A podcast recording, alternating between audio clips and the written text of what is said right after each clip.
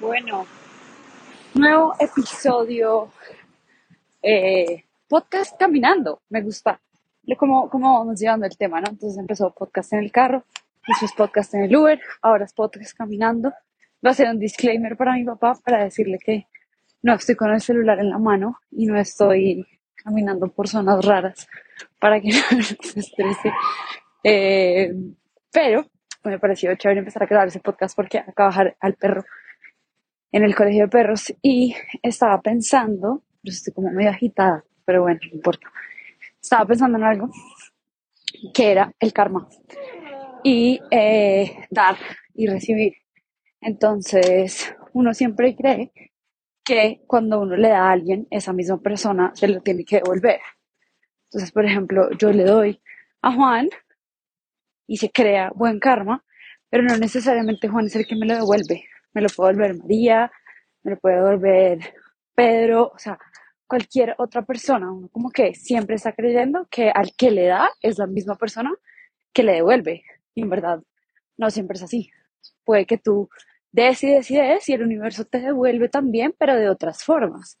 Eso, obviamente, como, oigan, estoy súper acompañado de eh, la importancia también de darse a uno mismo, ¿no? Como que yo lo pienso mucho desde el punto de vista que es como, ah, pucho, es que tengo tanto para dar y es como, bueno, ¿y cuánto de eso te lo estás dando a ti misma y cuánto de eso le estás dando a los demás?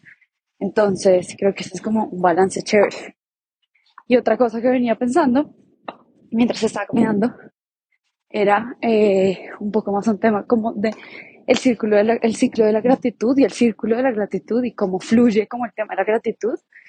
Eh, me acordé de, bueno, dos cosas. La primera, hace poco hablaba con una gente algo que me trae muy buenos recuerdos y me da mucha risa, pero es como, como uno siempre está rompiendo el círculo de la gratitud. Entonces, bueno, primero uno dice gracias por todo, ¿no? Entonces, como que a veces, no sé si ustedes les pasa, pero yo a veces como que, no sé, se monta alguien al ascensor eh, y es como, buenas, ¿cómo está?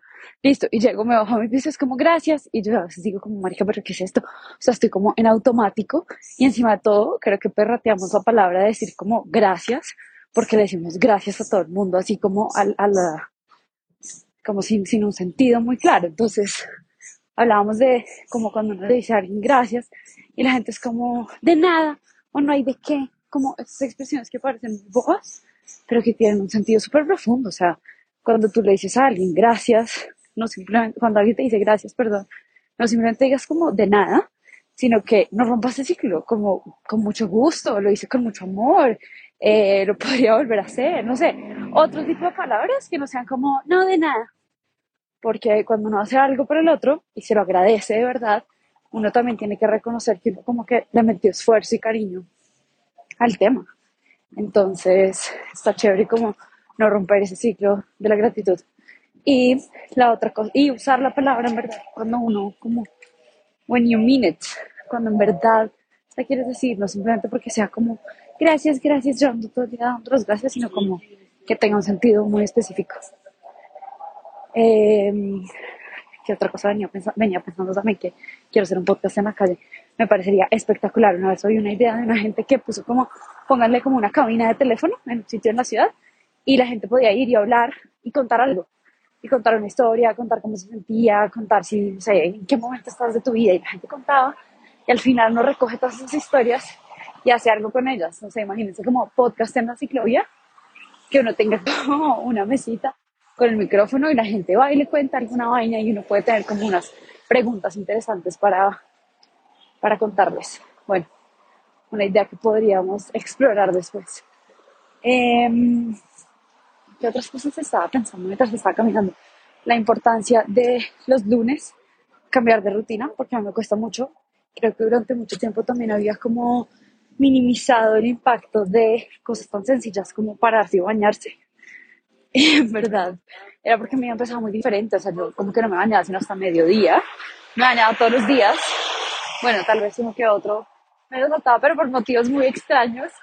Eh, pero siempre era como, empezaba a trabajar, me metía en las reuniones y por a las 12 que tenía como un huequito, ya me bañaba. Ahora estoy tratando una nueva cosa y eso me encanta, ¿saben? Como que uno no se tiene que quedar con nada fijo en esta vida. ah, me gusta leer por la noche, ahora voy a leer por la mañana a ver qué pasa, o, ya, o al revés, o voy a leer en X o Y. Bueno, el caso, entienden el punto que de darse el chance de probar cosas nuevas. Y creo que eso sí lo pone a un mindset diferente. Lo mismo el tema de la casa, yo me sentía súper abrumada por estar todo el tiempo como trabajando desde el mismo espacio y en verdad voy a empezar a cambiar eso. Voy a empezar a probar ir a nuevos lugares, probar hacer como una rutina diferente del día para que no todo se sienta como tan monótono.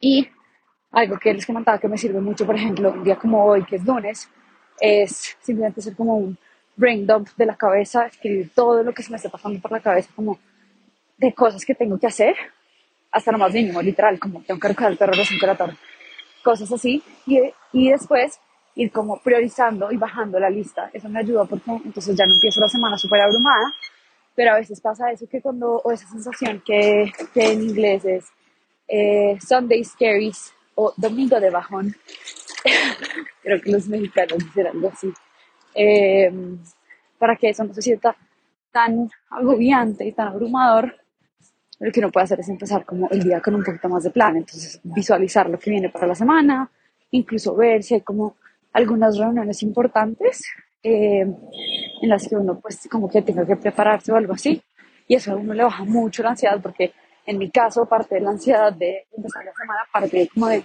sentir que tengo demasiadas cosas que van a alcanzar el día, y es como, pucha, ni siquiera ha empezado la semana y yo ya siento que no me rindí el tiempo.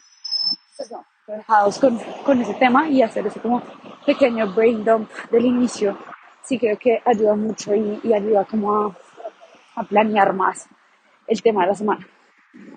Venía pensando también sobre los libros, eh, porque creo que hay algo que Anita, que está también en social visual, la nube, en Instagram, en recomendaciones espectaculares, síganla. Ella dice como que el cerebro todas las noches hace como una especie de colador.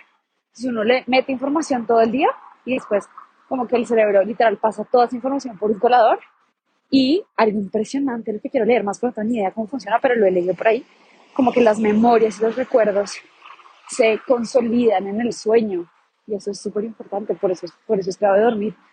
Eh, pero bueno, entonces Anita dice como, básicamente lo que pasa es que uno acumula y le mete y le mete y le mete al cerebro todo el tiempo y por la noche simplemente es como que coge como un colador y listo, lo que se quedó se quedó y lo que no se sale. Entonces, que es algo muy interesante de cómo funciona nuestro cerebro y yo les había recomendado hace tiempo este libro de Second Brain porque justamente el mal dice eso, como oigan, en nuestro cerebro están pasando tantas cosas al mismo tiempo, o sea, acuérdense que nuestro cerebro está manteniéndose vivos, el corazón está palpitando, estamos respirando sin que nos demos cuenta, o sea, toda esa vaina, igual el cerebro se tiene que acordar de hacerla y tiene que saber bien cómo hacer todos esos procesos, entonces nuestro cerebro está muy ocupado, aunque no lo creamos, y por eso es que la metodología del man, lo que el man propone en Second Brain, es como no, no no rely en su cabeza, o sea, no, no, como que no, no crea que su cerebro lo puede guardar todo, porque en verdad no, es algo es como, no confíe en que su cerebro se va a acordar, porque ese man ya se está acordando de muchas otras cosas. Entonces, por eso sí, metodologías como hacer un sistema eh, donde uno pueda como dejar todas estas cosas anotadas o coger ideas y hacer como un sistema para que en verdad usted no tenga que acordar, sino que cuando quiera acceder a la información tiene como un sistema digital para pues como meterse y entender de dónde viene todo eso. Eh, y estaba hablando de eso porque estaba contando lo de los libros, que la gente es como, pero tú cómo haces para retener todo el libro? Y es como, oigan, yo casi nunca hago eso, creo que ni siquiera es humanamente posible acordarse de todo lo que dice un libro. A mí lo que me sirve mucho es, por ejemplo, lo que les he hecho varias veces, como contarle la historia a alguien, yo me acuerdo específico con eso, a mí, o sea, como que me demuestra específicamente qué partes me marcaron para que yo se las pueda contar a alguien más. Entonces, ese es como el indicador número uno de lo que aprendí. Y segundo, a veces termino un libro y como que no soy tan consciente de los aprendizajes, pero em, después estoy hablando de una conversación del tema y esa idea como que viene a mí. Entonces yo creo que en verdad los libros también hay mucha parte de lo que guardamos está en el inconsciente que simplemente se activa cuando tenemos el trigger indicado. Entonces no se preocupen tanto si, si, si uno a veces dice como, pero que aprendí, que me quedo y uno no puede recitar las 300 páginas, no importa. Tal vez es una sola enseñanza de una línea, de una frase o de una idea, un pensamiento que salió del libro y eso también es supremamente válido. Entonces, eh, creo que es como quitarle un, poco el peso a eso. Y les tengo, les debo un post súper interesante que voy a hacer del documental de Netflix que se llama Studs. No, no saben, véanselo por favor, está espectacular. Eh, porque al final lo que el man dice es Jonah Hill, que seguramente no lo reconocen por el nombre, pero si ven una foto, el man es súper famoso. Eh, y es él como haciendo un documental de su psicólogo. Y lo que todo el documental es como de herramientas, de herramientas para manejar la vida. Entonces es como que la vida no se vuelve más fácil, pero uno sí desarrolla mejores herramientas. Entonces está chévere como verlo en ese sentido y, tienen tips súper accionables y súper interesantes. Entonces se los voy a dejar ahí también eh, recomendado por contar y les hago como el resumen de las herramientas, mis herramientas favoritas que pusieron en ese documental. Y bueno, pues ya llegué otra vez bien, otro podcast de 10 minutos. Pero eh, bueno, seguiremos hablando por ahí. Chao.